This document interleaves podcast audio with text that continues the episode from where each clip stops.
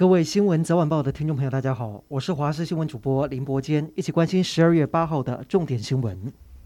新北市永和区发生骇人听闻的分尸案，有民众在早上运动的时候，经过宝平路旁的瓦窑沟，发现有东西浮在水面，走近仔细看，才发现竟然是没有头也没有四肢的躯干尸体，当场吓坏，立刻报警。目前警方判定这是一名男性，切割伤口整齐，目前正在采集 DNA 比对身份。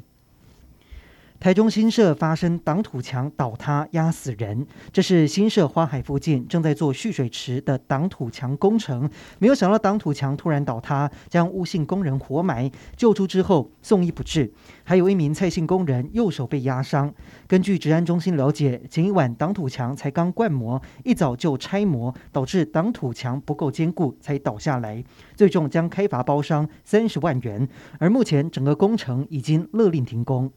台湾继续坚守本土零确诊，境外一入有五例，其中有两例是来自非洲伊索比亚。为了维持国内疫情稳定，指挥中心在今天宣布，从明年元旦开始，只要是工作会接触不特定对象的四大类人员，都要接种疫苗满两剂。同时鼓励逾期居留的外籍移工出来打疫苗，保证四大原则，也就是不通报、不查处、不收费。不管制，希望国内八万三千名逾期拘留的人能够赶快去打疫苗。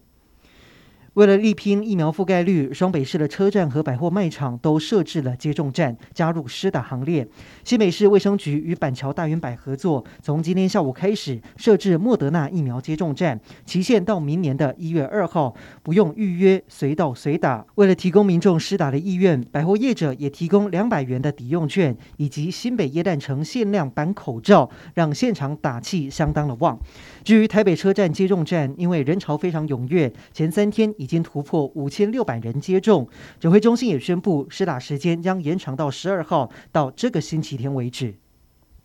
第一届民主峰会将在美东时间九号到十号召开，我方派出行政院政务委员唐凤以及驻美代表商美琴视讯参加。唐凤不仅代表我国发表国家声明，也将跟美国国际开发总署的署长鲍尔等领袖同台。外交部长吴钊燮表示，这代表台湾的民主成就受到美国政府的肯定，民主化成就可以跟其他国家平起平坐，也希望唐凤可以展现台湾数位民主的成绩。台中市第二选区立委补选举行号次抽签，这一次补选有五名参选人，其中最受瞩目的就是民进党的林静怡，还有国民党的严宽恒。林静怡抽中四号，严宽恒则是抽中五号，而台下以及场外声援的民众都纷纷为自己的候选人。呐喊助威，而炒米粉以及拆违建争议也是持续的延烧，双方都希望对手不要再模糊选战焦点。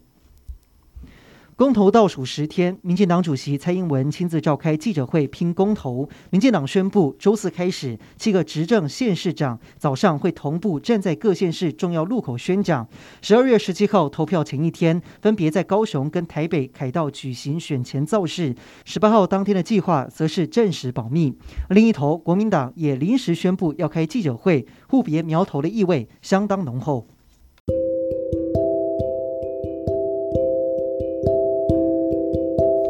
以上就是这一节的新闻内容，感谢您的收听，我们再会。